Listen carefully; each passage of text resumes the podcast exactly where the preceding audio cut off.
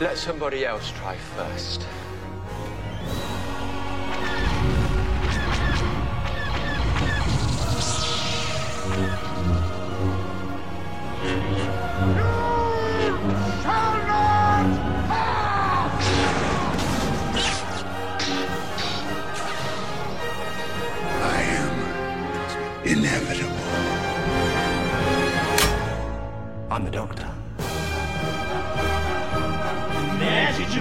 No Podcast.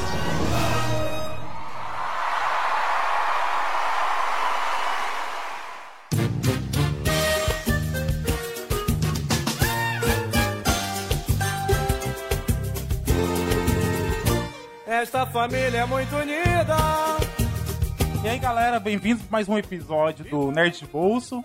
Hoje vamos falar de um tema que vai aquecer o coraçãozinho de todo mundo aí, puxar aquela memória gostosa da infância, você lá, criancinha fofa, inocente, brincando com seus priminhos, naquela ceia de Natal, almoço de família, o mesmo aniversário, aquela alegria nostálgica da infância. Você só ouve ao fundo um prato quebrando, e aquela sua tia gritando: Mas eu sempre disse que você é uma piranha.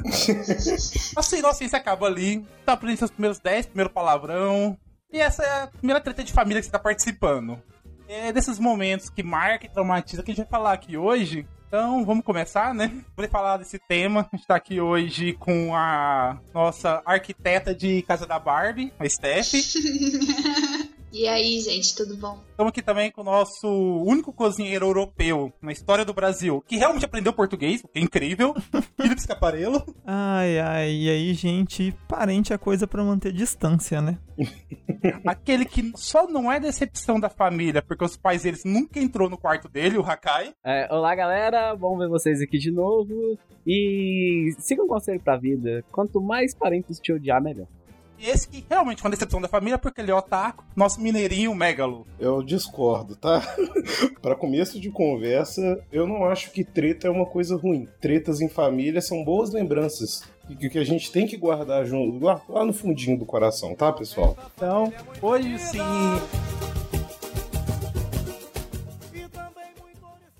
Tudo. Tem puta, tem corno, tem viado, tem assassino, tem ladrão, tem espírito, tem sexo, tem traição, tem evangélico, tem ateu, tem triângulo amoroso, tem swing, tem neinha, tem filha da puta, tem a porra toda,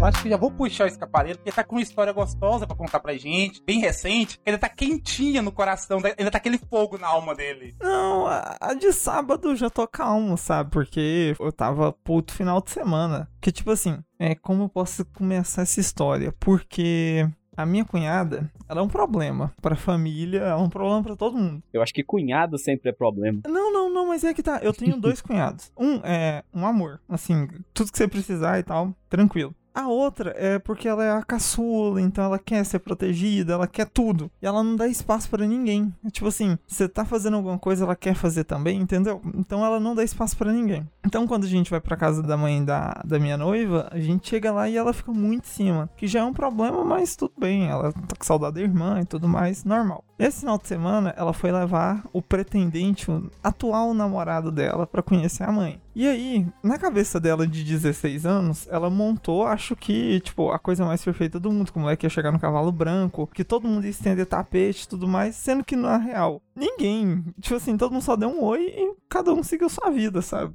E ela ficou muito chateada com isso. Só que o problema é se estende um pouco mais, porque a família da minha noiva tem, como posso explicar, Sabe aquela pessoa que já tem, tipo, quase 40 anos, mas que perdeu parte da adolescência porque teve filho cedo, e aí quer reviver tudo agora? Uhum. Uns 30% do Brasil. É, essa é a tia que tem como sobrinha predileta a minha cunhada. Então minha cunhada chegou nessa tia, que vive tudo com ela, usa droga, bebe, faz de tudo, e reclamou, falou, nossa, quando a Gabriela trouxe o Felipe, todo mundo fez um show. E quando eu trouxe o meu, ninguém deu nem oi pro moleque e tal. E aí, essa história virou.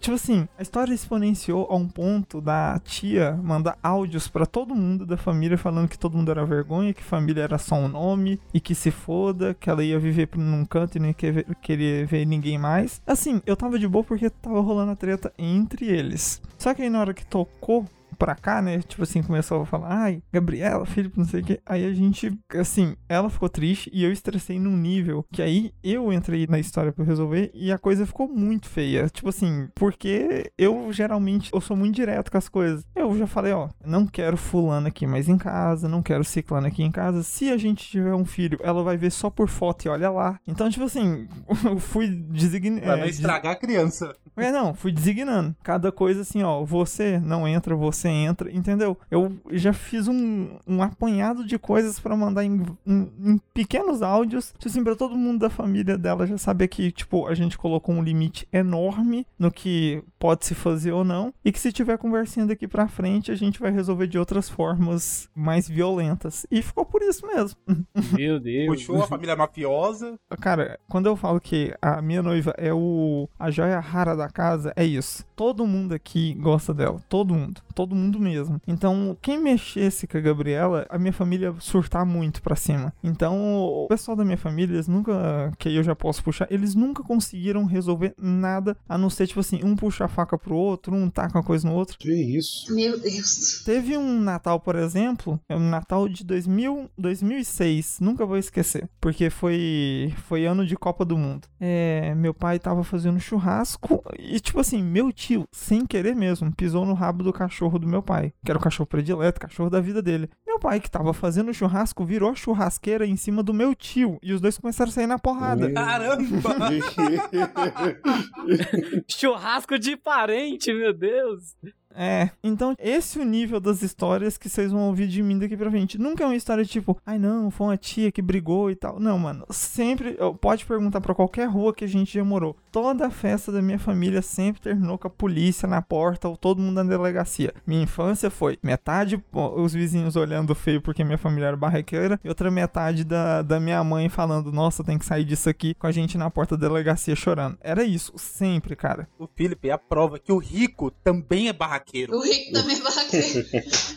Não, aí é que tá. O rico, ele só não é barraqueiro com uma coisa. Quando tem violência doméstica envolvido. E quando eu falo violência doméstica, é sim, o cara batendo na mulher e tal. Porque aí todo mundo se cala. Agora, quando é com um parente ou outro, isso aí rola direto. Entra ali no Alphaville, cara. Você vai ver todo santo dia uma esposa pegando o carro do próprio marido e jogando dentro do lago. Isso é normal. Isso é normal, o quê? Isso não é, isso é Gente, eu normal? nunca vi isso. Não, é lá, isso? lá. Tô falando lá. É porque consegue comprar outro fácil, né? Exato. Sim, sim. Pra eles jogar o carro na água é igual jogar, sei lá, um brinquedo. Ainda bem que estão jogando o carro e não ele, né? Porque, putz. Não a pessoa do porta-mala, né? Tranca a pessoa do É. porta-mala e joga no É, lago. não. E se, e se eu posso estender um pouquinho mais, porque a gente tá falando aqui de reuniões e tal, a gente tá numa onda na nossa família que é a onda chamada Gente, esse é o último Natal da vovó, então vamos reunir sempre a família toda porque ela tá pra morrer. Então é isso, a nossa onda, há, há sete anos essa desgraça não morre e a gente. e a gente tem que se reunir toda Meu vez. Deus do A pessoa tá quase sufocando a avó dormindo. Que isso, gente.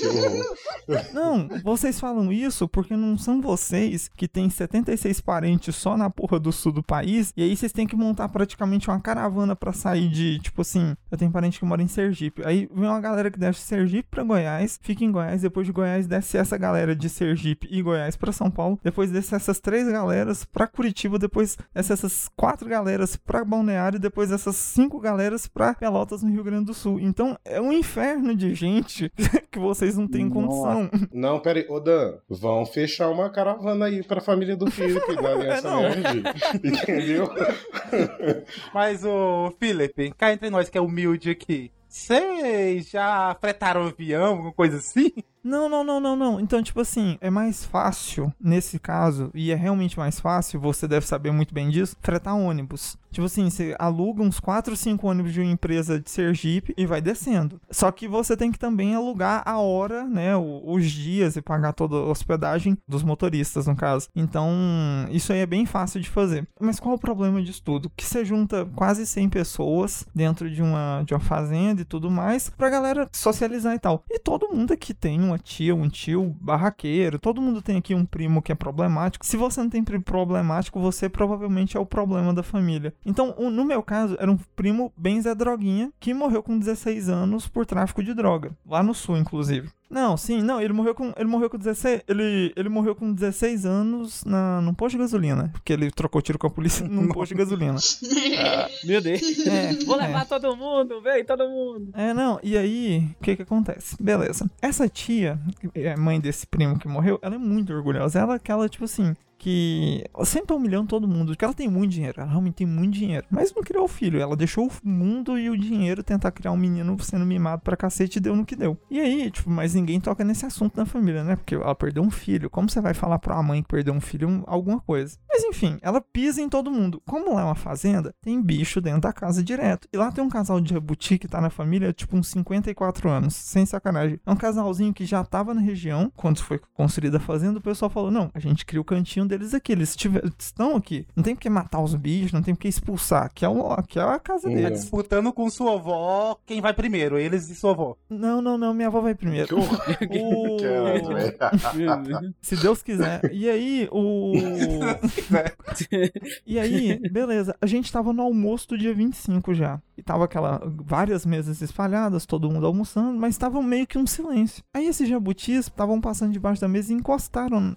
Assim, encostaram. Como qualquer bicho encosta, né? Na perna dessa tia. E aí ela olhou, gritou, ela falou: Nossa, esses bichos nojentos dentro da casa. E aí ativou uma fúria dentro de mim que eu não. Eu não. Pode perguntar pra qualquer pessoa, principalmente pra Gabriela. Eu não mato nem. Eu não mato nem formiga. Eu, eh, eu vejo uma aranha, pode ser a maior perigosa do mundo, cara. Eu tento pegar num potinho e tal, colocar dentro do mato, faço sempre alguma coisa. Eu não maltrato bicho, é uma coisa que eu realmente fico muito puto. Pode ser venenoso que for, eu não vou matar, eu vou dar um jeito de espantar pra longe de mim e pronto. E aí, Uhum. me levantou essa fúria na hora. Aí eu falei, você tem que lembrar que esses bichos viveram mais que seu filho, aquele Zé Droguinha do caralho. E você tinha que calar a sua boca. Meu Deus! Cara.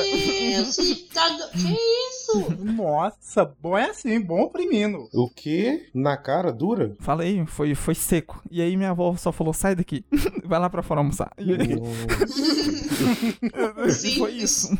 Vai pro cantinho, vai pro cantinho, vai pro cantinho da A disciplina. festa, a festa era pra, tipo assim, ser. O pessoal ia se hospedar do, do dia 22 até o, até o ano novo, até o dia 3, 4. Era pra ficar, tipo, umas duas semanas, praticamente se divertindo. Mano, nesse Natal de 2019, inclusive, que foi, acabou aí. a galera chegou, viajou, fez esse dinheiro todo. Depois dessa lindura que eu fiz, acabou. Tipo assim, todo mundo foi pros quartos, arrumar as malas, tipo assim, porque o pessoal sentiu que pesou. Aí todo mundo foi despedindo, aí quando era 6 horas da tarde não tinha mais ninguém. O pessoal foi embora mesmo? Tipo, todo mundo foi arrumar as malas e foi embora? Foi, Que foi isso? embora. Fala a verdade, você gostou, não gostou, Felipe, de poder ir embora mais cedo? Eu falo com o coração aberto. Não me pesou em nada na consciência. A única coisa que me pesou foi, caralho, a galera saiu de longe, devia ter planejado mil coisas. E eu consegui, de alguma forma muito específica, foder com o rolê de todo mundo. Só que ao mesmo tempo eu fiquei, ah, mas todo mundo tem dinheiro, então se viram, se foda-se e tal. Então, sabe, eu fiquei meio assim, ah, aconteceu uma coisa ruim? Aconteceu. Eu fiz, fui eu, claro, mas tá tudo bem. todo mundo tá feliz hoje em dia. Meu Deus. Mas essa tia me bloqueou de tudo. Vive me xingando Nossa. no- em algumas coisas que ela participa da família, né? Tá horrível essa- a relação. Gente, gente. Normal. Como conviver com familiares tóxicos?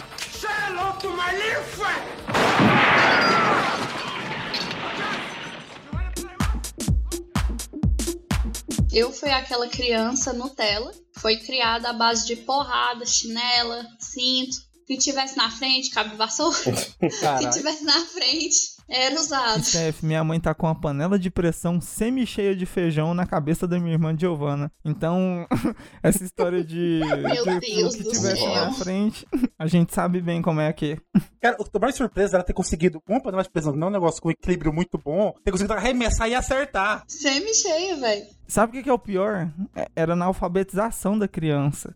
Porque, tipo assim, minha mãe tava fazendo comida, eu lembro disso perfeitamente, porque eu tava na sala olhando a cena e já sabendo que ia dar merda. Ela fazendo comida e tal, e, e a Giovana perguntando algumas coisas e ela perguntando de volta. Por exemplo, cara, o que que dá B com A? E a Giovana respondia errado ou não respondia. Aí uma hora minha mãe estressou e fez o que toda boa mãe estressada sabe fazer. É, Ai, quer abusar fisicamente dos filhos de uma forma muito violenta. Aí no futuro fala, ah, mas bati, mas virou uma ótima pessoa, não morreu? Bati, mas não morreu. Não, bati, virou ótima pessoa e foi por minha causa. Se eu não tivesse batido, não tinha ficado essa pessoa ótima. Exatamente. Se eu não tivesse matado a criança pisado na goela. Se não fosse a tortura psicológica da infância, não seria esse diretor de empresas hoje em dia. Exata, é desse Gente, jeito. gente. Eu pesquisei muito sobre isso. Eu tenho ansiedade, né? E aí, tipo assim, eu tenho um probleminha meio ruim de memória. Só que uma coisa que muita gente simpatiza, que tipo, pessoal que teve uma infância meio ruim, é que a gente não lembra de nenhum momento bom na infância. A gente só lembra das merda. Ah, eu lembro. Eu não lembro. Eu sou o contrário. Eu ocultei todos os momentos ruins pra não ter que ir no psicólogo, guardei só os bons. É, geralmente é o contrário mesmo. Geralmente você. Me ensina. Não, não, é porque, tipo assim, no caso do Dan, no caso do Dan aí, é que o trauma foi tão forte que aí a mente bloqueia pra que você não tenha danos cerebrais com isso. No seu caso é leseira mesmo. Que horror. que horror. Tudo bom? Pesado. Mas você tem ansiedade, ô Steph? Você tem ansiedade? Meia-noite eu te conto uma coisa. Meu Deus. Isso aí. Que aí já é sacanagem, Felipe. Aí já é sacanagem. Alguém, por favor, assassina o escapamento. Joga o carro dele no lago. Por favor. Com ele no porta-malas. Mas enfim. Não fala pelo sobrenome, porque falando de família, são mais de 300 aí, então você tem que ser específico. é verdade. Vai É, ter que bota ser um específico. pi no escaparelo. Bota um pi. Aí ninguém vai poder falar Mas meu nome, mas. Realmente. Mas vai lá, Steph. Conta dos seus traumas de infância pra gente. Como é que você acabou assim? que paia. Obrigada. Também te amo. Desabafa pra- com a gente, Steph, vai. Mas enfim, gente, eu- a memória mais antiga que eu tenho, por exemplo, é de 4 anos. Que é minha mãe brigando com meu pai, assim, batendo boca mesmo. Eu lembro da minha mãe saindo do carro, ela fala que é, que é coisa da minha cabeça. Mas eu lembro nitidamente dela saindo do carro, parada assim no meio da rodovia, parou no meio da rodovia pra brigar com um homem. Tava na frente dela, parece que ele tava devagar, não sei. Eu lembro que ela saiu pra bater boca querendo bater no carro. Ó, Tava bêbado. É, minha mãe bebia antigamente. E, gente, assim, além da violência que eu sofri quando criança, né? Muita, muita cintada por causa de nada. Mas, assim, eu até entendo um pouquinho o lado da minha mãe. Ixi, lá vem a defensora. Sim. É porque ela tinha 18 anos. Cuidar de uma criança. E eu já falei pra vocês como é que ela era, né? Então a criação dela foi na base da porrada. nossa Ela senhora. não sabia fazer outra coisa, sabe? Ela era aquela menina que metia vidro na cabeça das outras meninas que tentavam fazer bullying com ela. Que Então, isso? né? Essa era a criação que ela sabia. Mas, ô, Steph, uma dúvida. A Hum. sua mãe, ela casou assim muito cedo com seu pai? Sei que ela casou com seu pai sendo menor de idade e tudo. Sim. Ela casou muito cedo com seu pai? Foi porque os pais dela, assim, queriam, entre aspas, se livrar? Isso acontece muito no Brasil. Do pai querer se livrar e, sim, empurra pra alguém mais velho. Não, não, é o que é o único modus operandi brasileiro é engravidou, chuta pra fora da casa. Não, não era. Juro por Deus que não era, porque minha mãe apaixonou no meu pai mesmo. E ele era mais velho. Nossa. Minha mãe tem esse negócio, ela fica com um cara mais velho.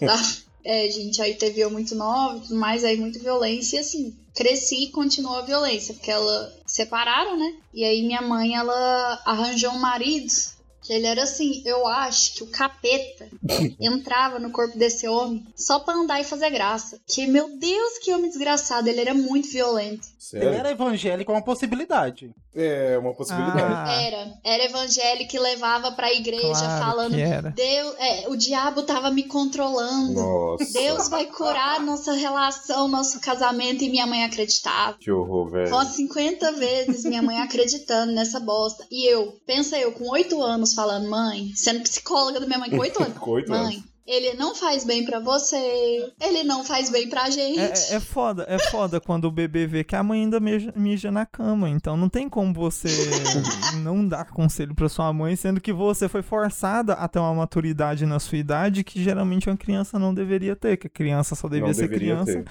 É, e você foi forçada a ver coisas que não devia. É complicado quando a filha tem que criar a mãe.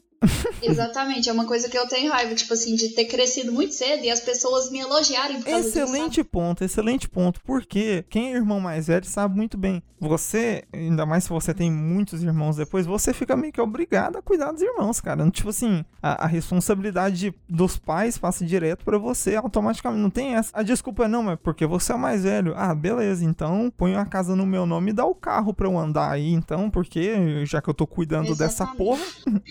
Não, mas todos os pais têm um segundo filho pra ter uma babá de graça. O primeiro é pra buscar Coca-Cola e o segundo é pra ser o orgulho da família. O primeiro é o erro. É, o primeiro é o rascunho, né? O primeiro filho é rascunho. Toda pai e mãe fala isso. É, o primeiro nunca é planejado. Continua, Steph. Tipo assim, foi exatamente que o Escaparelo falou, tipo, ai, de, de virar babá. Pois é, e com esse homem horrível que minha mãe entrava no tapa, no soco, na faca, na, na jarra de café com ele, teve um filho.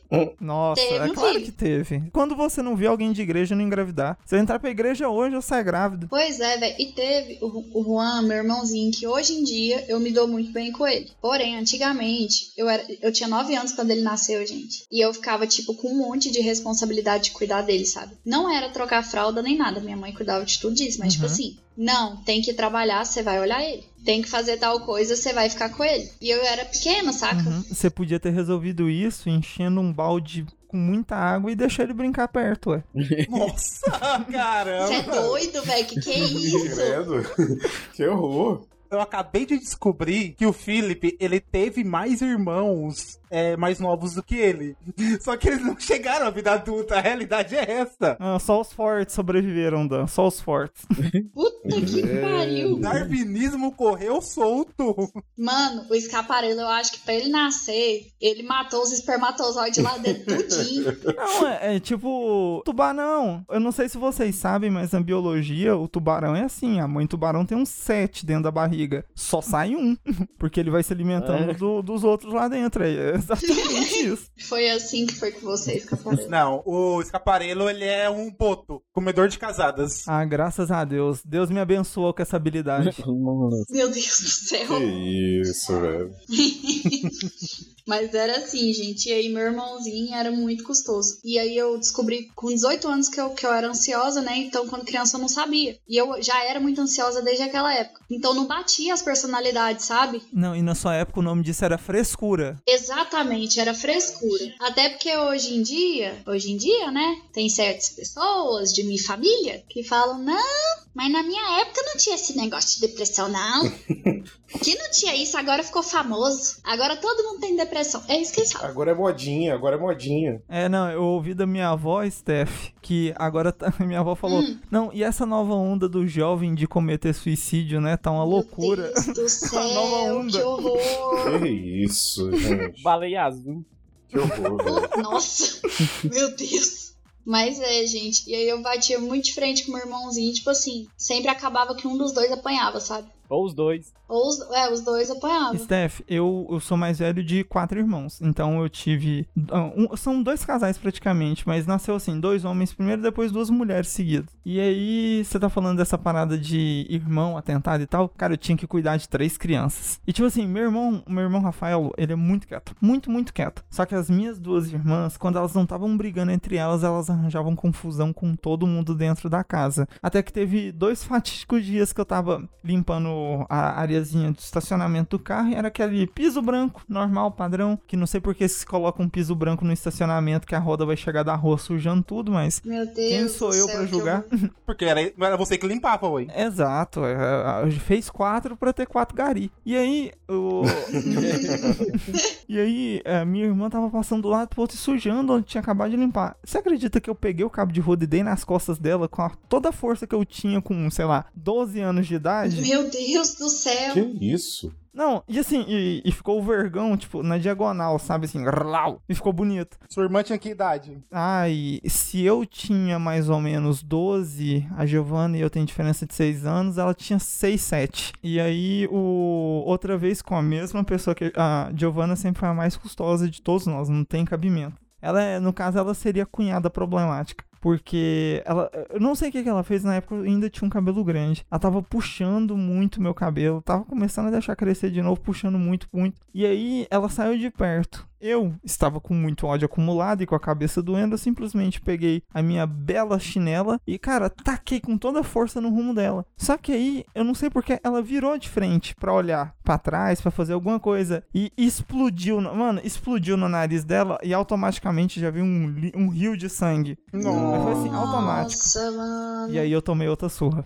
Mas isso foi na garagem? Sujou a garagem? Não, não, no, isso aí foi já no- na sala da casa que foi, Foi pior ainda, dia. porque, porque respingou sangue no, no tapete aí, nossa. E a, e a surra valeu por 30. Foi eu mais pelo tapete do que pela sua irmã. Não, mais pela irmã, mais pela irmã.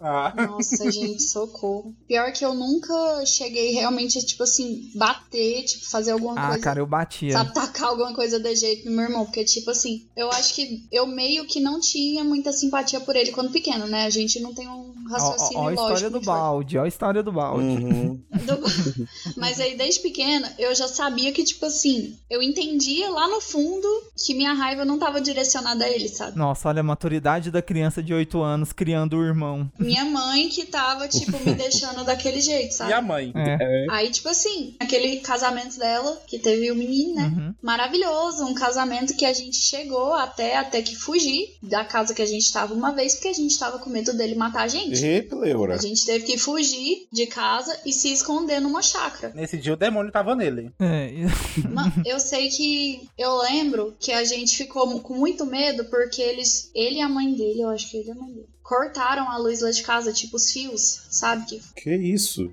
E a gente ficou com muito medo e já ligou pro meu pai e tudo mais e já arranjou um jeito de vazar dali e se esconder. A gente ficou tipo uma semana escondido. Agora me pergunta se minha mãe voltou com ele depois disso. Sério que ela voltou? Não, Não, voltou não é não, possível. né?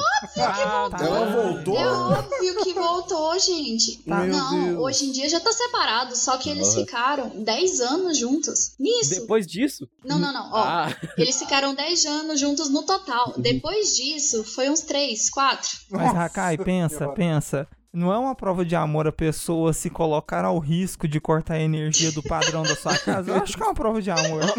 Uma prova de amor, de aventura e de magia. poderia ter morrido torrado lá na hora. É, não. Eu já vi isso no CSI, mais ou menos, algo parecido. Mano, eu, eu com 12, uns, que, uns 13 aninhos, indo de ônibus, escondido lá na casa, porque eu tinha que achar minha sapatilha. E eu não tava achando minha sapatilha de ir no balé, e eu entrando escondida na casa. Ai, nossa, Steph, Steph. Nossa, eu, eu, eu retiro todas as zoeiras que eu fiz de burguesa que você sofreu muito. Você merece o que você tem hoje em dia. Sim, sim. Tudo bem que você pode estar mentindo, mas nossa, é, você merece. Eu tô mentindo. Não, mas não tem imaginação pra isso, não.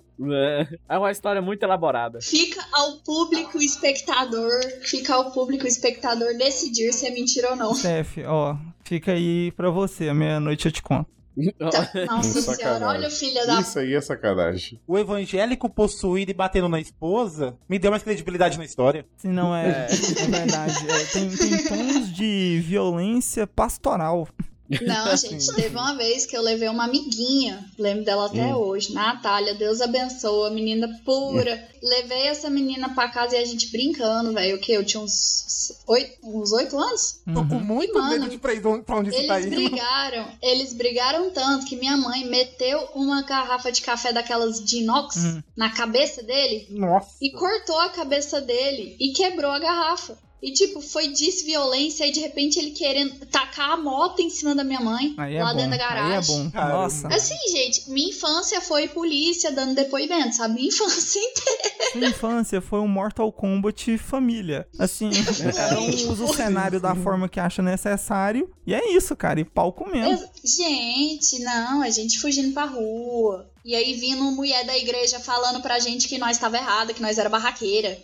que tinha que resolver na igreja. Cara, Tinha nossa. as velhas da rua Deus lá, da resolve. puta. Deus- Mas- Deus resolve, Deus resolve. Aí, gera- geralmente, geralmente essa velha evangélica tem um filho preso no CPP que ela leva cobal todo domingo pra ele. É isso aí.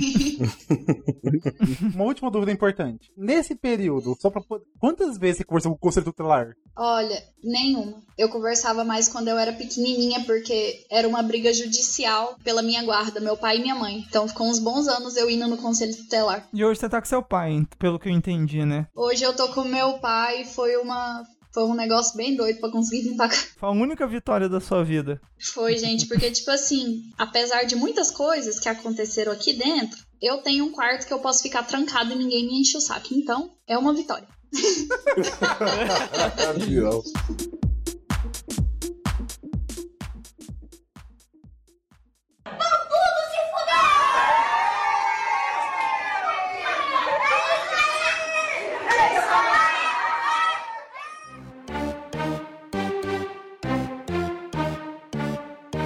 Mas, ô. Megalo, conta um pouquinho como é que é a vida no interior, mas lembra que você não tá no Alabama.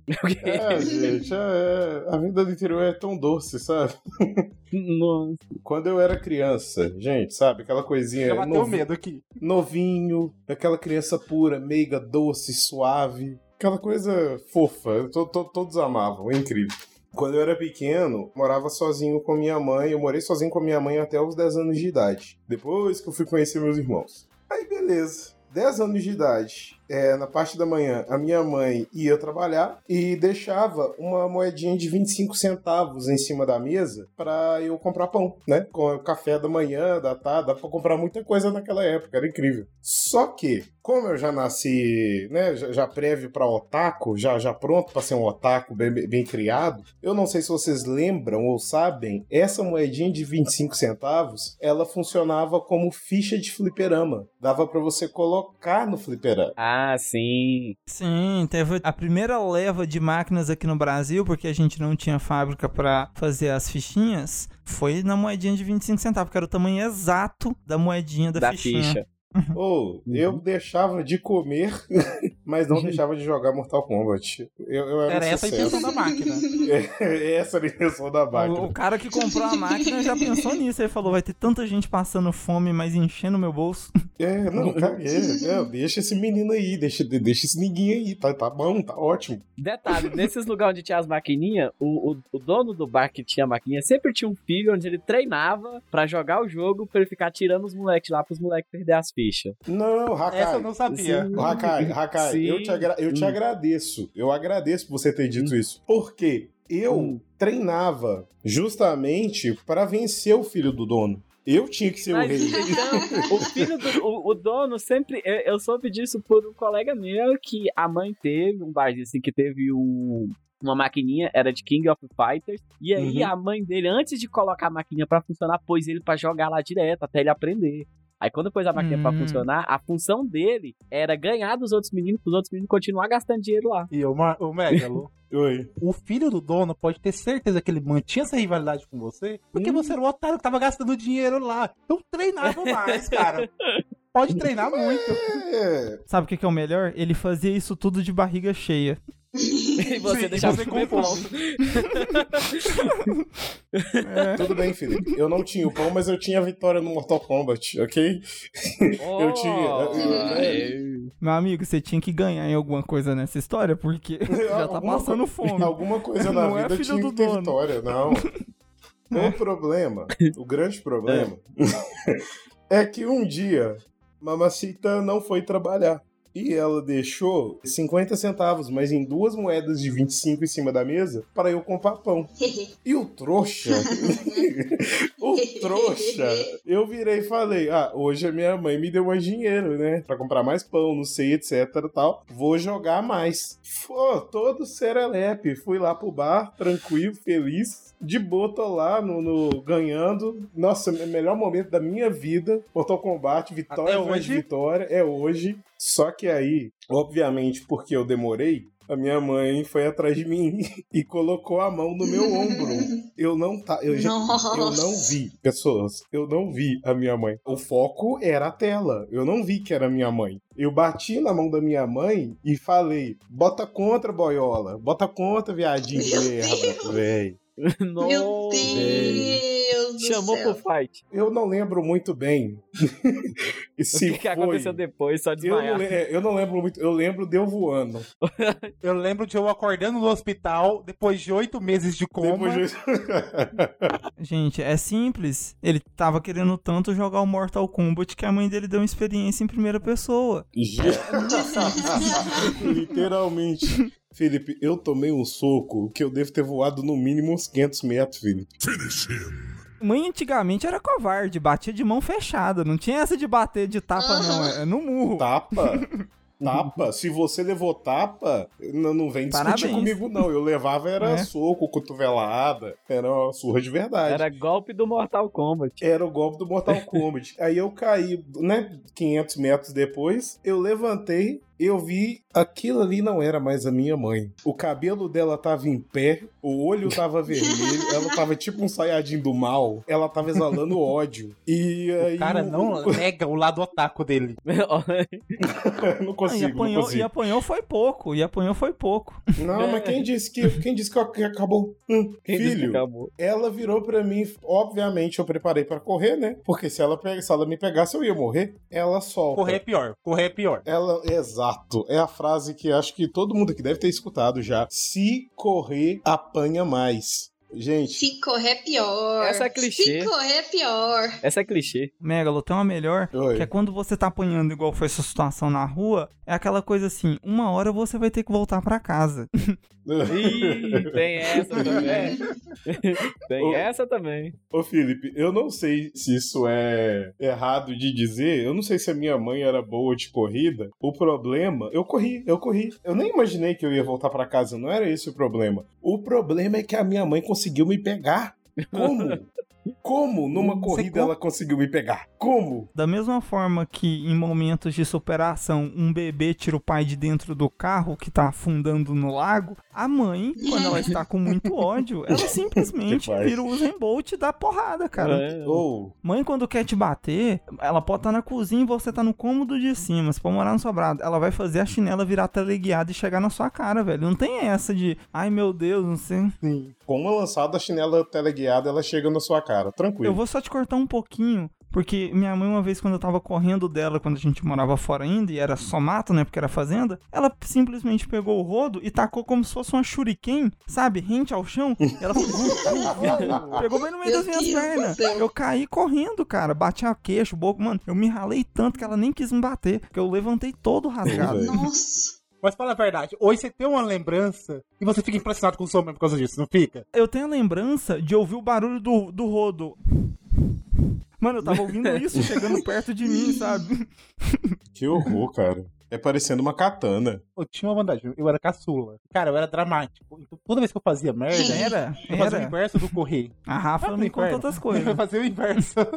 Eu chegava na minha mãe, não, mas eu sou um filho muito ruim. Eu mereço Oh. apanhar. Tá Oh. aqui a chinela. Nossa, pode me que bater. Pode me Que punir. isso? Eu não mereço ser o seu filho. E eu não apanhava. Gente, Eu não, não desculpa, desculpa te cortar. cara é desculpa um te cortar. gênio. Se eu faço Não. isso, a minha mãe pega e fala: merece mesmo, e senta o porrete. É.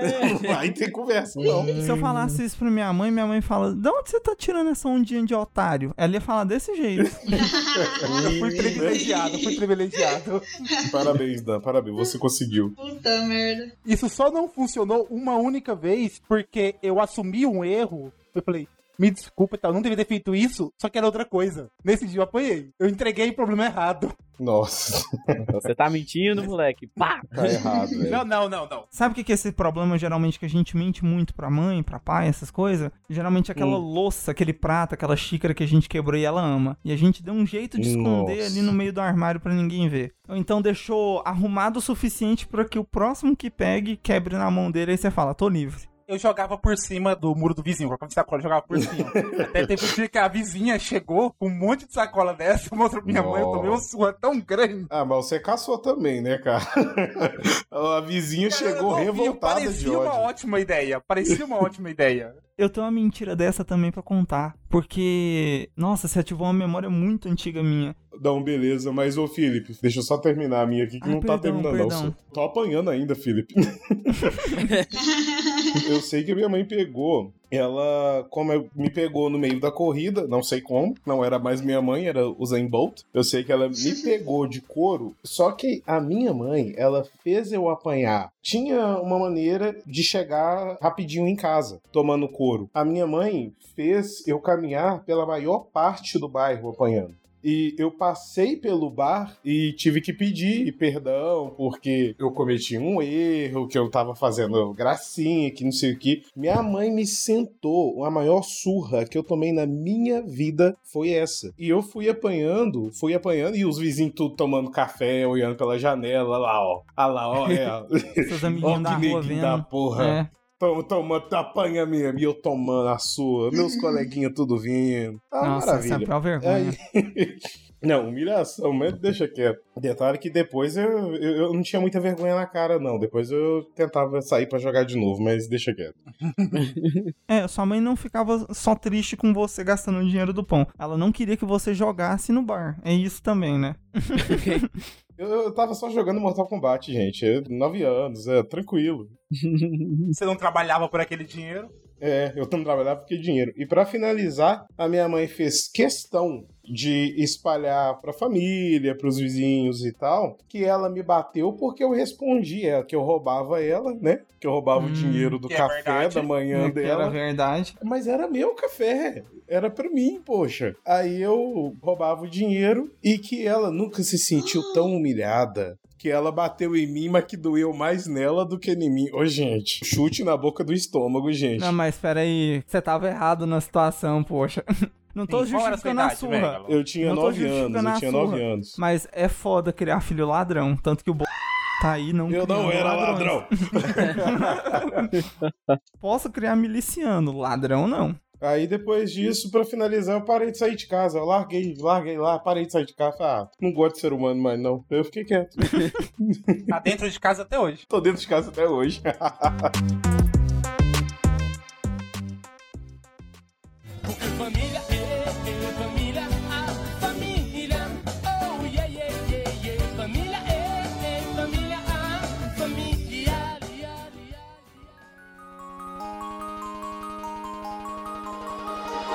Então, o meu, no caso, como eu falei, que tipo, quanto mais parentes te odiar, melhor, Hum. é porque eu sempre cresci com um pai meio que alcoólatra. Meio que não, um pai alcoólatra. Meio que alcoólatra. Ele bebia só metade da garrafa de 51, né? Só 12 horas por dia, os outros 12 É. eram muito boa. O que eu me lembrava não parecia tanto. Aí depois que eu fui ficando mais velho, foi que eu vi, não, não é meio não, é, é o tempo todo. assim. E numa reunião de parentes, em casa aqui, eu meio que reclamando, falando, não, eu gasto dinheiro no bar, e aí quer levantar a voz pra gente aqui, eu não aceito isso mais, porque eu já tô na idade de não aceitar mais. Já tava perto dos meus 18 para 19 anos. Hum. E aí, um primo, todo cheio de querer ser, virou e falou: Ah, não, mas ele sempre te criou. Você precisa respeitar ele ainda de toda forma. Aí eu só virei e falei assim: Então, cara, ele me criou e não criou você. Você não tava aqui dentro sofrendo o que eu sofri. Mano, que isso? todo mundo olhou assim e falou: "Ah, Não, Não, tá é, é bom, é não." bom, ô Haikai, a melhor coisa que tem na Hum. família é o silêncio constrangedor. Cara, que você, assim, você vê que você fez, você fez a desgraça. Aí minha mãe falou assim, não, você não precisava falar assim, não. Não, é quem não gostou de ouvir pode ir embora, tá na minha casa. Falei desse jeito. Isso, isso, isso, garoto. Aí a galera ficou mais sem graça ainda, saca? Aí eu. Naquela, não esperava menos então do você- povo do Garavelo, não. É. Não, vocês ficam nessa então que eu tô indo pro meu quarto. E fiquei no quarto até todo mundo ir embora. Uhum. Nessa, a galera meio que parou de falar comigo direto. Fui até expulso dos grupos de família. Tanto que quando me colocam, eu saio de novo depois do A WhatsApp. melhor parte. Teve um outro caso também, Hum. onde tem sempre aquela tia que é a mais amada na família, né? Todo mundo sempre ama uma tia. e aí essa tia foi virar pra mim e falar: Ai, você quase não me vem me visitar, tô com saudade, você podia vir aqui pra ver a gente. Aí, nessa reunião com o povo, eu falei: Ah, eu não sei que tá com saudade, você que venha me ver, ué. Não precisa ir te ver, não. Nossa, Cara, você também é um arrombado, Nossa. viu? Vou te contar. Que horror. arrombado, Que arrombado. Literalmente arrombado? Não, é. Mais ou menos. Mais ou menos, só um pouquinho. Aí, se você falar isso, Dan, a gente vai ter que citar Perdeu. outra pessoa aqui. Gaguejou, perdeu no argumento. Gaguejou, perdeu no a argumento. galera ficou na tipo, não, então por que a gente vai convidar esse cara? Larga ele pra lá. Nesse que você foi grosso. Ne- Nesse aí você foi grosso mesmo, Foi infelizmente. desnecessário. É. Realmente eu fui e eu não, não nego de ter sido escroto nessa época, porque realmente ficava tipo, velho, essa galera não gosta de mim, agora tá aí me chamando pra festinha, então Eu, eu Foi na sua fase roqueirinho? Foi na sua fase roqueirinho metal? emo, emo. foi. Bem nessa época também. Claro que é. E também, perto dessa época, quando eu era realmente tão, tão babaca assim ainda, mas não sei se vocês vão me dar razão ou não. Eu já tô no não, eu já tô no não. É, eu assim tô, como o. Megalo, eu Ah. sou muito otaquinho também. Hum, já sei onde isso vai. Eu tenho É. pôster pra todo lado aqui, action figures pra todo lado. Nossa. Mas, ô Douglas, Hum. especifica que são action figures. E são posters com um tema bem específico e maior de idade. Você entra no quarto do Douglas, parece que você tá no câmera privê. Basicamente. Ô, Dan, É. Dan, pô, deixa eu fazer uma pergunta. Vai ter problema eu, eu, eu fugir e eu tentar pedir o, o Hakai em casamento? Eu tentar fugir pra casa dele, alguma coisa do tipo? Cara, é bom sim, pô, do ponto de vista da sua mãe, eu acho que ela vai adorar você sair de casa um pouco. Não, mas assim, Megalo, eu acho que ele vai te decepcionar, porque se ele não quis ver a tia, imagine você tão É. estranho, entendeu? Hakai, Hakai. Tipo. Como você, eu também não tenho contato com seres humanos, pode ficar tranquilo. Tá, tá de boa. Ai, Vai namorar à distância. Mas continua, Então, corno, aí né? uma priminha pegou uma das minhas action figures aqui, é uma Nico Robin, que eu tenho aqui, de One Piece, e não, Dan, ela não é mais 18, ela é realmente é, Ela é normal, né? aceitável, é normal. Aceitável, o melhor é esse.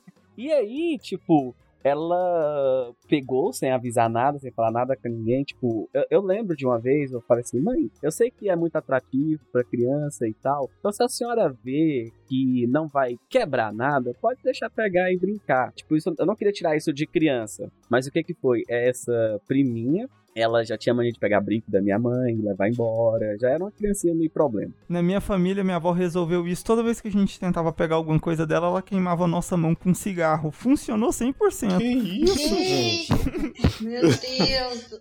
Que legal. Nossa. Família. Família netos muito bem educados. Ninguém nunca todos roubou. eles. Ninguém Ninguém, nunca nunca roubou. Traficar sim, roubar não, lembre-se. Foram criados bem por conta É, disso, né? É sobre isso. Não, e nessa de pegar coisinhas, ela achou que poderia levar a minha action figure embora. Pra ela. Hum. E aí eu cheguei em casa, eu não tava em casa nesse dia, minha mãe deixou eu brincar, eu cheguei em casa e olhei e falei, mãe, é, como eu não, não entendi meu caso, eu falei, "Fal- tá faltando um dos meus bonequinhos. Aí ela falou, não, não tá faltando não, tá? Não, Eu, ela virou e falou: qual das mulheres peladas que tem no seu quarto que tá faltando? é, Ah, tá. tipo isso. Ou se tá. Aí eu falei, não, tá assim, eram assim, assim, assim. Ela, não, é que ela só experimentava brincando com ela. Não, beleza. Aí eu liguei pro, pro pai dela, no filho, e falei, ó, ela brincou aqui assim, assim, assim, tá faltando assim. Aí, não, pode deixar que eu vou achar nas coisas dela. O cara já A sabia tava Barbie ela. pirata. Já sabia. A criança é cleptomaníaca, mano. já sabia. A- Deram um E- desculpe, pra gente sempre ligava. Esteja presa, esteja presa. É. E aí, Desde achou, tá? E veio aqui, me trouxe a action figure de volta, que ela achou que era uma bonequinha. Detalhe, não é uma criancinha de 5, 6 anos. Ela tinha 12 anos. É uma ladra Não, de 12 não, anos, Não, você tá de marginalzinha. 12 sacanagem. A menina tinha consciência, mano. 12 anos é ladra. 12 anos é Não, se pré-adolescência, eu fosse pô. você, eu comprava uma taser e toda vez que ela chegava se perto do seu quarto, Não, você já então, resolvia. Aí, aí é onde a história fica legal. Método Ah, de criação action escaparelo. A action figure chegou com um braço quebrado, um dos bracinhos Hum, quebrados. Nossa, aí você quebrou dela. Quebrado. Ah. E aí, quando eu olhei pra aquilo, cara, eu só sei que me subiu uma raiva, um ódio, cara. Só pra vocês terem ideia, foi 150 reais ó, essa figure. Nossa. hein? Pra Stephanie é troco de pinga. E aí, quando me Ai, entregou vi o braço quebrado, aí eu falei assim, não, beleza, PVC é plástico, tem como eu colar, lixando aqui, vai parecer que não tá normal. Chorando. Mas, vem cá, chamei a minha sobrinha aqui. Você quebrou porque você deixou cair? Ah, não, ver se não quebrava. Nossa. quê? Desse jeito. Na- Meu Deus Ah, do céu, velho. Puta Aí, que só lembro pariu. de pegar no braço dela e virar pra trás, ela começar a gritar assim, ai, ai, ai, Isso, isso, isso, isso, E aí eu falei, ó, é o seguinte, será que seu braço quebra também se eu continuar puxando todo mundo? Isso, não, não, é isso aí, é isso aí, é isso aí. Você tá Como certinho. assim? Não, Douglas, peraí, peraí. Eu falei, não, isso aqui é pra ela aprender a nunca mais levar nenhum brinquedo meu, falei desse jeito, né? E também nunca mais quebrar nada, porque ela sabe que quebra, igual o bracinho dela quebra, assim. E aí minha mãe falou, Douglas, Douglas. Igual o bracinho dessa Não, desgramada. falou, Douglas, calma, deixa quieto. Aí eu, não, não, tranquilo, soltei o braço, ela ficou lá chorando. Eu falei, então, esteja avisada que se eu pegar qualquer coisa quebrada lá, um dos seus braços é o próximo a ser quebrado. E a mãe dela ficou Nossa. assim, muito puta comigo. E eu fui e falei, não acha ruim não que o seu pode ser quebrado também. Desse jeito. Isso aí, Mano, isso eu aí. sei que esse povo, quando vem aqui, eles nem entram na sala mais pra nem chegar perto do meu quarto. Não, não. Primeiramente, Caralho, nessa é tava certo. Em segundo lugar, pra quem tá ouvindo, a gente não apoia a violência segunda crianças, viu, Não, gente? eu apoio, eu apoio. Pra começar, já não era mais criança. Outra, os pais Sim. estavam dando liberdade pra ela demais na casa de visita. Então já não se tinha limite. Mano, você tá quebrando suas coisas? é, Beleza, a gente tá tratando como criança, então os pais, os tios, seus tios tinham que ter pagado um, um action figure nova. Pronto. Também acho, viu, o, Hakai? Eles deviam ter pago mesmo. Sabe aquele povo que não entende e acha que o- as coisinhas que eu tenho aqui foi tipo comprado na feira por 1,50, 2,99? Ah, então, cara, pega uma faca e resolve isso. É só isso que eu falo. Para de esfaquear os outros. Vamos parar. A questão não é essa, tipo, é um parece uma coisa em comum. Sempre parente ligava pra ela falando que alguém roubou lá, né? Que ela roubou alguém. Uhum. Eu, Não, joguei educar essa criança que tava precisando mesmo, essa, essa adolescente já. É, e vamos parar de chamar de criança, porque 12 anos, velho, não é criança, velho. É sacanagem que essa Né? menina fez. Ela fez na É melhor o sacanagem. priminho educando hoje do que ser educada pela polícia amanhã. Né? Se fosse no Oriente Médio, tinham cortado a mão dessa criança, ué. É verdade, né, cara? Se fosse na família Escaparelo também. Se fosse a família Escaparelo, tinha afogado a pessoa no balde, sei Não, lá. não, não, não. Se fosse minha família, minha avó ia queimar com um dos vários cigarros que ela contrabandeava do Paraguai Que pra ganhar dinheiro aqui no gente? Brasil. Mas então, eu sei que depois dessa, cara, tipo, a galera não entra mais. Tem, já vai fazer até um ano que esse povo nem vem aqui mais perto aqui Por de que casa. será, né? Né? Agora eu tô pensando que você se tornou inconveniente pra sua família porque ninguém mais vai na casa da sua família por causa de você. Ele é a maior fonte de renda da casa, então ele ajuda muito. Então o pessoal tá de boa. É, então, é como eu comentei no começo, né? Tipo, eu tenho um problema com o pai alcoólatra. Às vezes depende do dinheiro dele e pra feira, por a prestação da casa, isso Uhum. e. E aí acabou que eu falei, não, quer saber? Larga no boteco. Aí eu pago as coisas aqui. Hum. Que isso, cara. pode fazer o que quiser. Nesse nível, entendeu? Não, e outra, qualquer coisa você pode chegar, Rakai, e falar, cala a boca, mãe, ganho mais que você. Eu que pago as contas. Pronto. Né? Ô, Hakai, Ah. essa brincadeira do você já tá velho demais pra ficar comprando bonequinho e tal, aí você solta um. Eu não lembro de estar comprando com seu dinheiro. Eu não lembro, É. né, de ter te pedido dinheiro ou qualquer outro tipo de ajuda pra comprar. Então, se você puder dar licença do meu quarto, que eu nem te convidei a entrar aqui, tudo bem. Levei outro murro da minha família? Levei. Levei outro murro. Mas tudo bem, normal. Mas o pessoal quer intrometer na sua vida, cara. Essa eu já mandei pro meu irmão, que não mora mais com a gente, saca? O problema de tio é que geralmente a verdade é que toda família é uma grande competição entre os irmãos que são nossos pais e tios, que vão ver o que, que a próxima geração vai virar. Então, por exemplo, se você tem dois filhos e os dois estão na faculdade, a sua tia vai sempre falar dos seus dois primos que estão na faculdade. É sempre isso. Então, cara, qualquer pessoa que tem um pouquinho mais de sucesso, alguma família que. Às vezes o pai é um merda, às vezes seu tio é um merda, mas o filho dele tá fazendo direito, entendeu? Então ele vai usar é, a, a falta de algo que ele tem de especial e vai colocar tudo em cima do moleque dele e vai jogar na cara de todo mundo. O problema é esse, a família realmente. Toda família é montada pra uma disputa entre os irmãos que são nossos pais. Aham. Disputa entre os Não, irmãos. meus pais mesmo. Ele. Tanto meu pai quanto minha mãe não gostam. Não gostavam, hoje em dia aproximaram mais. Os meus tios, nada assim. Amo minhas avós, tanto materna quanto paterna. Uhum. Uma falecida já. Mas meus tios, eles não gostavam, ficando muito intrometidos. Os meus irmãos são todos muito educadinhos, porque cresceram na cidade interior junto com a família. Eu cresci Uhum. em Goiânia, que nasci por último, e eu cresci longe de toda a família. Os meus pais deixavam eu falar o que eu quiser pro parente, pra poder o parente não visitar mais a gente. Eles não incentivavam, mas eles me Olha davam essa liberdade. Eles- Então, desse jeito, eu me Uhum. afastei de tanto parente. Chegava tio meu querendo. Eu tenho um tio meu que ele é um padrinho, meu padrinho. Ele é muito, muito católico. Daquele assim que vive na igreja, metade do dinheiro dele vai pra igreja e já tá uns. Alguns Então, não, anos peraí, aí. peraí. Ele não é católico, ele é trouxa, né? Então, continua. Basicamente. então, o que que acontece? Esse tio meu já tentou, tentava, por exemplo, me levar muito pra igreja. Adolescente, várias vezes falava pra ele, olha, se sua religião tá certa ou errada, eu não sei, mas eu não vou e pronto. E foi assim a vida toda. E até o ponto que chegou agora, assim, quando eu abri a empresa, na única vez, toda a minha vida, assim, desde que eu abri a empresa, a Aliança Nerd, que eu fui visitar parente no interior. Isso faz já, vai fazer já alguns anos. Cheguei lá, tô conversando com a família, tudo. Chega esse tio que sempre foi extremamente invasiva. Aquela pessoa, assim, que ele quer saber os detalhes da sua vida, mas pra poder falar merda. Uhum. Tô namorando. Ah, mas por que você não casou ainda? Tem que casar pra Deus abençoar. Nossa. Ah, uma coisa, o filho desse cara é gay e pega cara pra caramba aqui em Goiânia. É Ele sério? sabe, pai? finge que não sabe. Ele finge que não sabe, mas sabe. Ah, uai, Dan, depois eu vou te visitar e a gente conversa.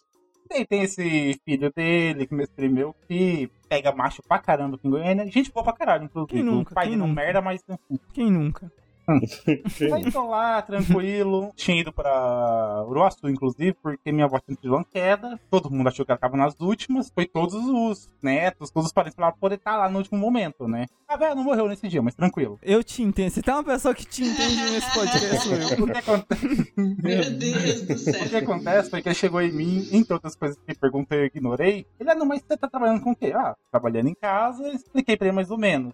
Falei, Nossa, mas isso não é trabalho de homem. Isso de coisa não existe. Trabalho de homem é aquele que você sai cedo e tudo. Eu virei pra ele, pronto, é o seguinte, puxa o seu extrato bancário, eu puxo o meu. O que for maior, cala a boca pelo resto do dia. Au. Ficou aquele clima gostoso. Isso. Não. Humilhar a família é a melhor coisa do Novela mundo. do Manuel Carlos. É Você isso tem que humilhar aí. pai, mãe, tio, vó, você tem que humilhar todo mundo da sua família. Nossa Não, senhora. Com- não, mas você tem que honrar o parente mais velho, não pode falar assim. Não, tenho que honrar quem presta, não tenho que honrar quem vive pelos outros, igual o senhor. Deixa bem de senhor, pra pensar. Fui bem, fui bem tranquilo ainda. Cara, ficou aquele clima gostoso. Ainda bem que a minha avó não faleceu. Ou talvez se ela tivesse falecido, pelo menos tinha mudado o foco. Mas assim, ninguém nunca mais me colocou em grupo de família depois disso. Mas, Dan, ela não ter falecido só foi falta de esforço seu, até onde eu entendo. É verdade. Verdade. Faltou um pouquinho, Dan. Faltou só um pouquinho. Faltou talento, faltou força de É. Uns três anos depois, infelizmente, ela faleceu. Eu amava minha avó, me mimava pra caramba, mas assim, uns três anos depois ah, ela você faleceu. é caçula, você é mimado já, não tem essa de ai, Não. chegava na mãe e falava, vai, pode me bater e não bate, ah, toma no seu cu, Dan. Cara, até hoje eu lembro que eu tinha uma. Nem era action figure, eu era Não, criança. não, era na verdade, na, na moral, cria vergonha nessa cara sua, Dan. Continua, Dan, Eu continua. tinha, eu tinha um hominho, não era action figure, era criança. Eu tinha um hominho e eu brincando, eu quebrei ele. A primeira coisa que eu fiz foi olhar pro lado, eu vi meu irmão. Ô mãe, o Leonardo quebrou meu brinquedo. Mentira! Velho. Você é filho da puta, hein? Caralho, você merece tudo de ruim que Você aconteceu é na a sua criança vida. que eu é, você é a odiava. pessoa Filho da que mereceu puta. tudo de ruim que aconteceu na sua vida até hoje. Como diria Justin Timberlake, what comes around comes around, cara. Olha só. Mas e aí, Dan? Você apanhou do seu irmão? Porque de sua mãe? A minha mãe bateu no meu irmão e no dia seguinte, o meu irmão, a gente jogando bola na rua, Hum. ele, sem querer, obviamente sem querer, me derrubou de boca no meio-fio. Ele quebrou meu dente que o meu é. Thrones. até recentemente tinha ainda um buraco que eu tive que tampar com massinha, porque ele quebrou o dente de leite antes da hora e machucou dentro da boca. O dente nasceu com uma marca no meio dele. Nasceu manchado e rachado, Isso é né? pra você aprender, Dan. Isso é pra você É aprender. isso aí, a vida cobra. A Steph ficou do lado do seu irmão. Isso é pra você aprender. A vingança é um prato que se come Isso é frio. vingança. Eu mereci, eu mereci. Não, mas Dan, se você tivesse tampado o seu umbigo com esparadrapo, isso nunca teria acontecido. Tá falando o Felipe, que conquistou a independência financeira aos 13 anos, por, mais Exato, por mérito exato. dele. Que eu, que eu cheguei falando pro meu pai, Exatamente. pelo amor de Deus, 50 milhões aí na minha conta, né? Tem que ter minha independência. Sim. Ai, ai. Mas, ô, Felipe, tu ia contar de um trauma seu, até agora você não contou que o É. retinho na tua memória. Cadê Já o trauma? esqueceu? Não esqueci, não. É que você tava falando de tacar as coisas na casa do vizinho e tal. E como eu tinha muitos irmãos, a gente era muito guloso. Então comprava Danone, comprava iogurte, as coisas. Então a gente comia muito rápido. E aí minha mãe começou a regrar mais, minha avó começou a regrar mais, meu pai, todo mundo começou a colocar muita regra. E aí o que, que eu fazia? Eu sempre tive muita dificuldade para dormir. Eu realmente não consigo dormir tanto, por isso que eu passo uh, madrugadas a fio. Tanto que às vezes o Dan vem mandar mensagem pra mim 3 da manhã, eu vou lá e respondo. Então, tipo, realmente eu tenho uma dificuldade muito grande para dormir. E aí, como isso é desde a infância, eu acordava, ia lá, comia um danoninho, mas onde descartar a embalagem? E aí, eu não posso colocar na lixeira aqui. Se eu colocar na lixeira, já me denuncia de cara. Aí, teve uma vez que eu inventei de, tipo, dar descarga, sabe? Colocar e dar descarga. Só que aí não passava, era muito grande. E aí o inteligente aqui olhou pro ralo do chuveiro. Eu pensei, putz, perfeito. Eu coloco ali, ninguém nunca vai olhar pra debaixo, pro ralo e tudo mais. Então eu tirei a tampinha e coloquei. E fui fazendo isso uma semana. Acho que minha mãe. Gênio do crime. É. Nossa. Cara, Sherlock Holmes. eu acho que foi até menos de uma semana. Cara, eu lembro que alguém tava tomando banho, acho que era até meu pai. De repente ele tá vendo que a água tá subindo e o pior, tá subindo com piolho de cobra, com tudo que tem no esgoto, né? Com lacraia, com barata e tudo mais. E saiu correndo do banho e falou: Não, tá entupido, não sei o que que foi. nu- Nunca aconteceu isso. A casa tá com encanamento novo, não tem cabimento. E aí, beleza. Caralho, e eu com. Na hora que eu ouvi que o banheiro entupiu, eu já tinha morrido por dentro. Eu só tava esperando. Tipo assim. Puta merda. Nessa de fazer coisa errada e morrer por dentro, aconteceu algo parecido comigo. Mas Não, e eu, assim. e não, eu realmente morri por dentro. Eu morri por dentro. Tipo assim, eu lembro que eu já tava de lábio Sabe quando você tá no corredor da morte, sabe? não, É. tava escutando minha mãe já vindo com os últimos pregos do caixão pra pregar a tampa, sabe? Eu já tava escutando. E aí, tipo assim, foi mágico, porque teve um momento que eu acho que a pressão do cano foi muito forte, sugou o ar pra trás e depois expulsou pra cima. E na hora que expulsou um pouco pra cima, jogou não alto, jogou só pra cima assim, uma cambada de. Na época era da Danoninho mesmo, da. Que é Danoninho vermelho, tradicional e tudo mais. Era um tanto de caixinha de Danoninho assim boiando naquela água cheia de sujeira de água de, de banheiro e tal. Minha mãe só. Minha, tipo assim, eu lembro da minha mãe olhar pra trás e ela já sabia que era eu. Que tipo, minha mãe, ela sempre fala. Eu e meu irmão, a gente é muito diferente. Então ela sempre falava, nossa, eu criei um é muito esperto, o outro é muito sons. Então, por mais que nem tenha sido eu que fiz as coisas, caía a culpa em mim, porque eu era o esperto. o cara que tentava tirar vantagem e tudo mais. Então, teve muita coisa que eu tomei no cu, assim, igual a Stephanie falou, levei cintada por coisas que eu não fiz. Mas assim, 99% das coisas fui eu sim e. Ah, tem outra. Minha mãe e meu pai tinham comprado duas caixas de batom. Batom chocolate da garoto. E aí eles guardaram dentro do guarda-roupa e trancaram numa gaveta que tinha chave. Porque ela sabia que a gente ia comer Hum. de alguma forma. O que que eu fiz? Eu sempre fui bom de escalar. O guarda-roupa ficava na diagonal, então ficava um espaço atrás do guarda-roupa. Eu consegui empurrar o guarda-roupa, peguei um, um martelo, tirei os parafusinhos das tábuas que ficam no fundo. Você saca, né, que esses guarda-roupas mais. Qual a sua assim, idade? Só pra saber. Ah, Pode nove anos. Nove anos de idade. Meu Deus. É o garoto Eu o Magai. capeta, é o anticristo. Não, eu era, eu era. Moleque nasceu tocando Não, não, sabe o que, que é? É que, tipo assim, eu era uma criança genialíssima pra fazer essas coisas. Porque, cara, eu, eu, eu, eu tava desmontando um guarda-roupa pra pegar batom pra comer. Só que esse é o problema. O problema é a ganância. Por quê? Porque eu consegui desmontar, preguei as tábuas. Tipo assim, do jeito que eu tirei, eu montei bonitinho. Só que sabe qual é o problema? Que a criança é burra. A criança começa a comer e não para. Eu comi duas caixas de batom sozinho. E aí, quando terminou Que isso? eu olhei assim e falei, porra, como eu vou. co-" Tipo assim, elas estavam fechadas, Não vou lacradas. disfarçar. É, não, elas estavam lacradas, não foi tipo assim, minha mãe abriu e pegou um. As duas estavam fechadas. E aí eu falei, cara, é, agora fodeu. E eu lembro que dessa vez, nessa merda, eu apanhei e ainda minha mãe me proibiu de dançar na quadrilha que ia ter na escola. E aí eu fiquei muito triste, porque eu vendo minha mãe arrumar meus irmãos, tudo pra ir pra quadrilha, tudo bonitinho. E eu fui o único, eu fiquei sozinho em casa, inclusive, no dia. Não- cara, eu fiquei triste. Eu falei, cara, não valeu os batom que eu comia, não. É, Mereceu, Você mereceu. desmontou um guarda-roupa pra isso. Desmontou o guarda-roupa, cara. Mas eu montei de volta bonitinho, aí é que tá. A prova do crime era que não tinha mais nenhum chocolate pra comer. De 60 chocolates.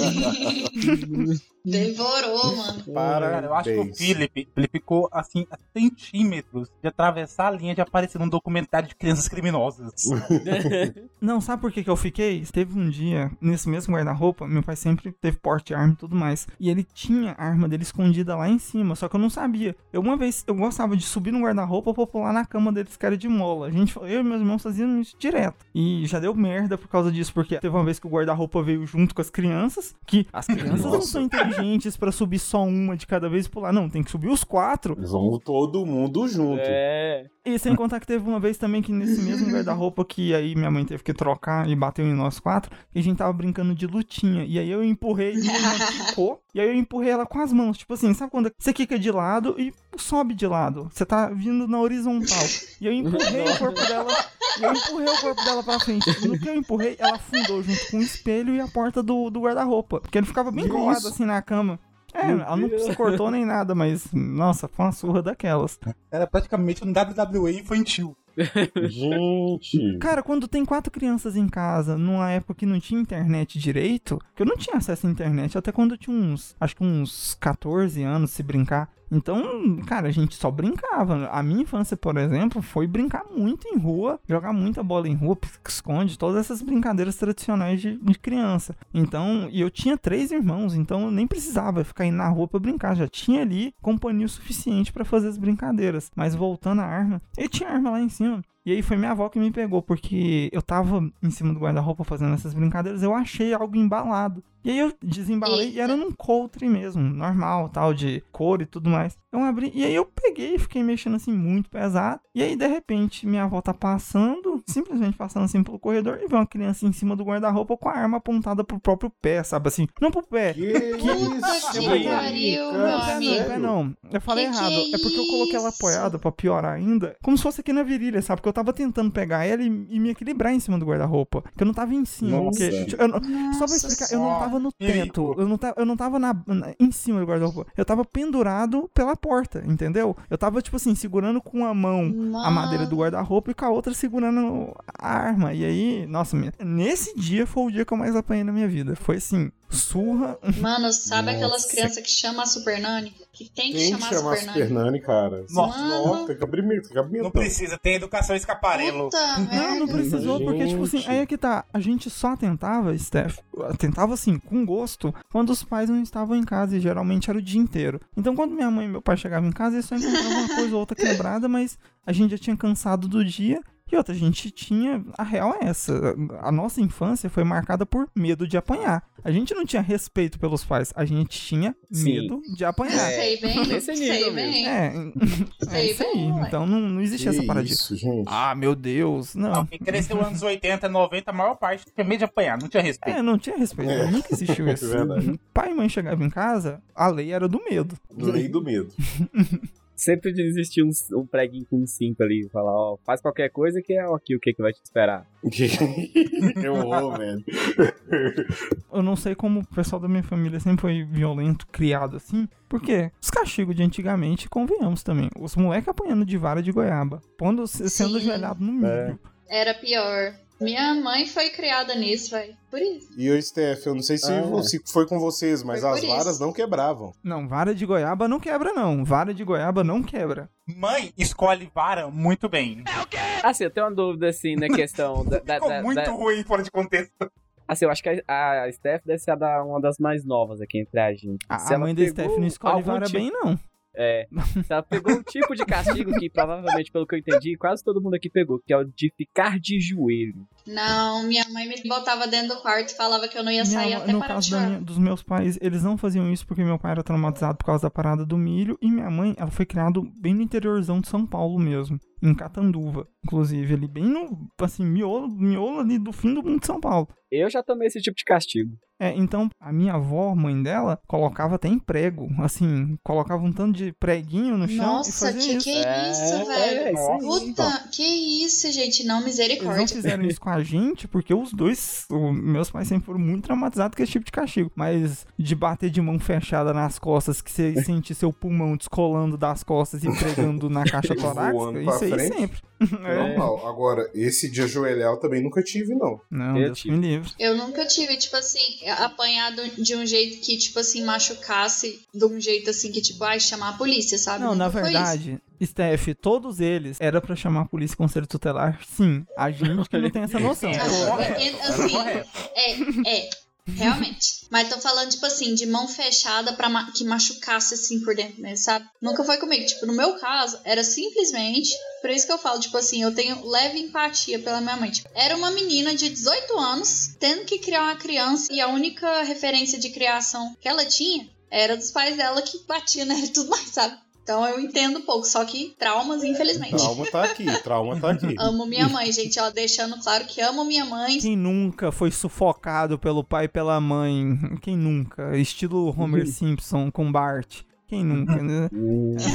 Meu Deus do céu. Dia a dia, dia Até que a minha mãe, ela não sufocava essas coisas. Minha mãe era só burro mesmo, era soco, era cotovelada. O meu era de bater, tipo, o comum, chinela, tapa, cinto. Cinto era comum quando eu era bem pequenininha. Teve uma vez que ela foi me bater porque eu, porque eu tava na festinha de criança, eu lembro disso até hoje, porque chamou meu pai, porque eu não parava de chorar. Tava na festinha de criança, sabe quando estoura o balão pra cair um montão de Hum, bala? sei. Sei. Pinhata, É quando rola pinhata. loucura. Eu lá naquele meio era a criança mais inteligente, claro que tava segurando um copinho pra cima. Isso é minha garota. É. E aí, por conta disso, eu fui retirada da festa à força e minha mãe me deu uma puta de uma surra Não. Sério? Você era um gênio, Steph. Você É era um gênio, mas eu te ganhei nessa. Eu te ganhei nessa, porque nessa do balão, eu já Ah. esticava minha camisa pra cair dentro da camisa. Não, eu tô tentando entender a Steph sendo expulsa da festa ainda. Era uma criança, gente. A mãe dela é louca. É porque minha mãe não queria deixar que eu usasse o copinho porque tinha que ser igual a todas as crianças. Aí eu me Ah. recusava a tirar A o mãe copinho. dela aí ela me tava tirou tentando e me ensinar bateu. ela a ser justa, não pode trapacear. É, Aí como que ela ensina? expulsando da festa e. E hoje em dia a Steph anda com Volvo 2021-22. Ai, aham, Arquiteta famosa aqui em Goiânia. é. E, É. nossa, sou E muito tudo, famosa. tudo graças a todas as surras que ela ganhou da muito mãe dela. famosa. Oscar Niemeyer precisou correr pra que Stephanie precisasse andar. É praticamente isso, é o inverso. É mais ou menos isso. Eu, eu mesmo eu quero. Se um dia, eu- assim, Steph, se um, sei lá, se um dia se você puder me dar um autógrafo, algum- sabe? Eu sei que eu sou pobre, mas. Nossa, tô Pô, demais. Assim, a minha riqueza precisa ser divulgada. A pessoa vai claro. estudar arquitetura pra poder se transformar em TikToker. Muito.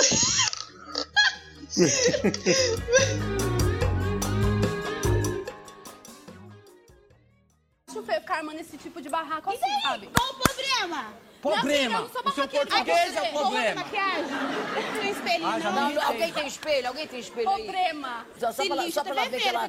fogo, é porque ela sabe? tava maquiada, só pra ela Não ver sai que ela daqui, aqui no não, chinelo. Cristina, vai tirar o resto do reboco. Falou, dona gostosa, sem maquiagem. Sou, sou linda. Querida. Sou, sou linda. Ô, Guilherme, você, você veio aqui só pra falar mal de mim, para, né? Gabi. Ô, canhão! Você, seu! Ai, meu Deus, que ódio!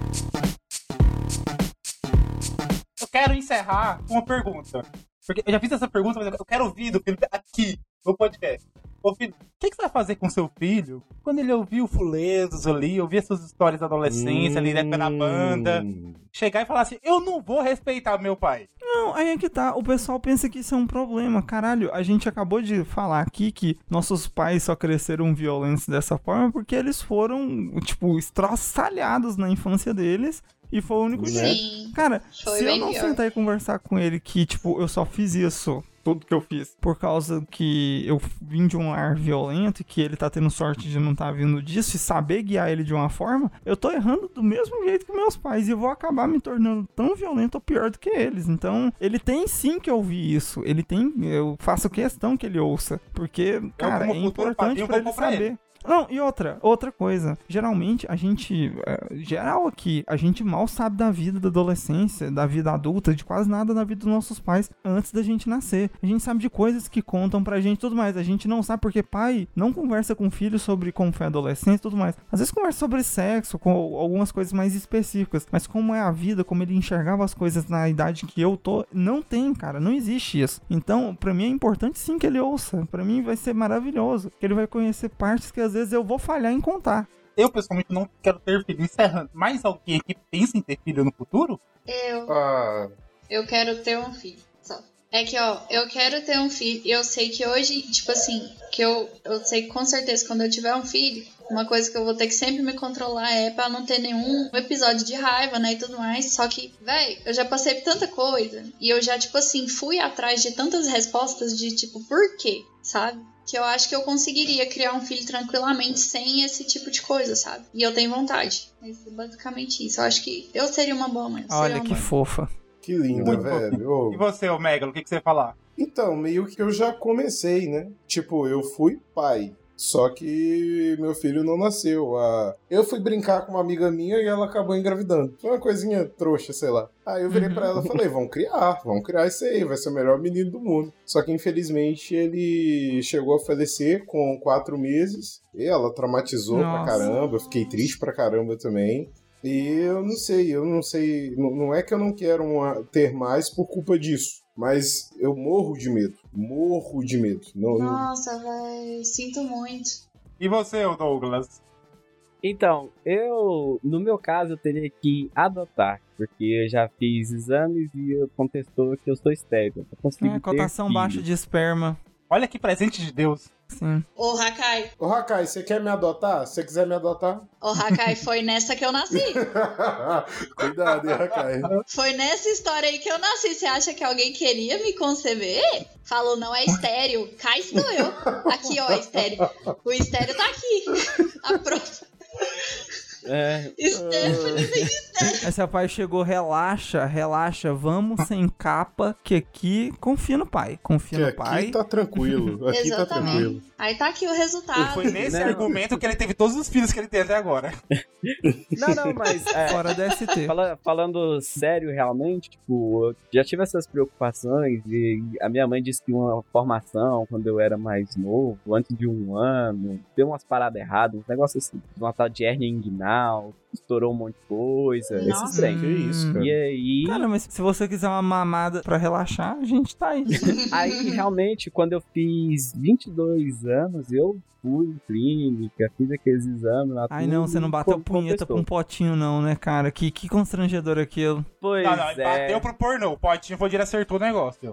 Não, não, sim, mas é muito Não, triste, mas- porque, uh, Steph, É pra você triste. fazer a cotação do seu esperma, pra saber se você é Uhum. estéreo ou não, você vai pra uma clínica, vai pra dentro da salinha, E- você vai ter que é se verdade. estimular de alguma forma, Oh, e aí você vai entregar o potinho quente na mão da, da, da moça. É, nesse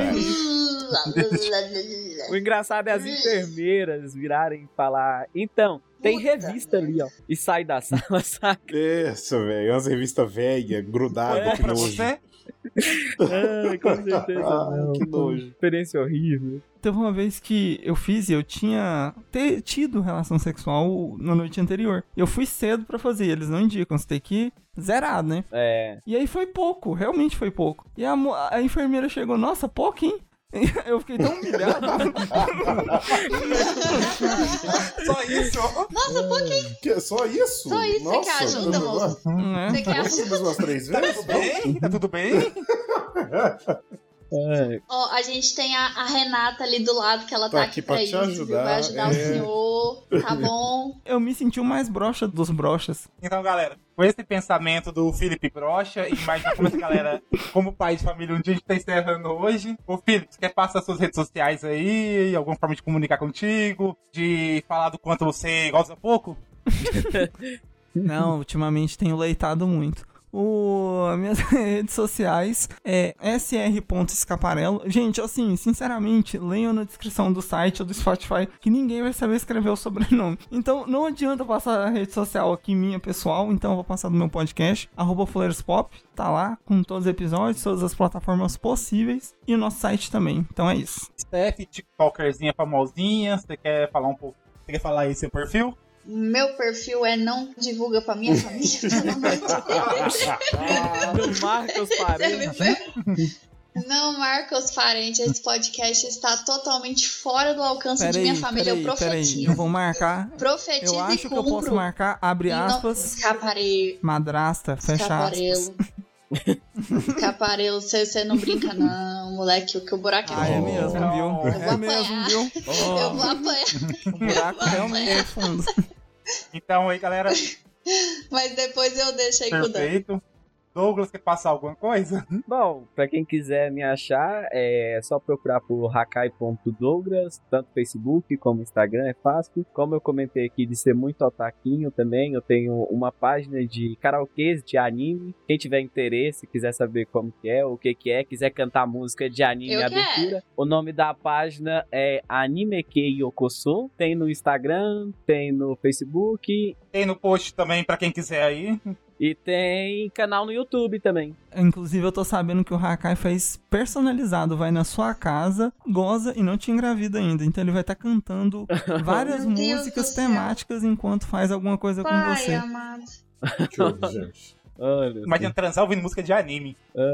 Ô, Megalo, você quer passar alguma rede social sua? Você quer falar alguma coisa? No Megalo é mais fácil. Basta vocês acessarem o nosso site, Nerd de Bolso, procura lá o Quem Somos e vai estar tudo meu. Rede funcionário social, muito telefone, tudo, tudo.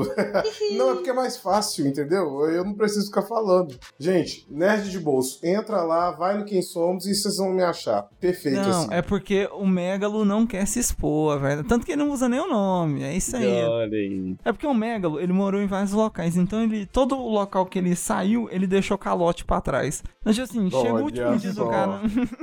então Incluindo no fliperama do barzinho. Eu fui empreendedor, foi diferente, tá? Vocês que não entendem.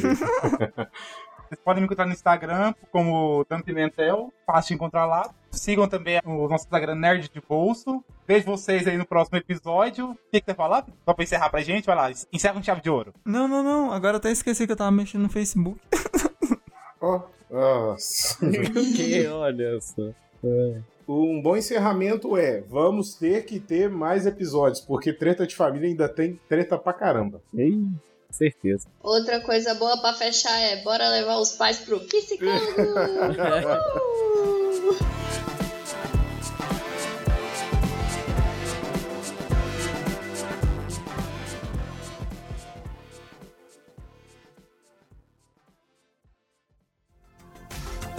Este episódio foi editado por Atelas, soluções em áudio para podcasts.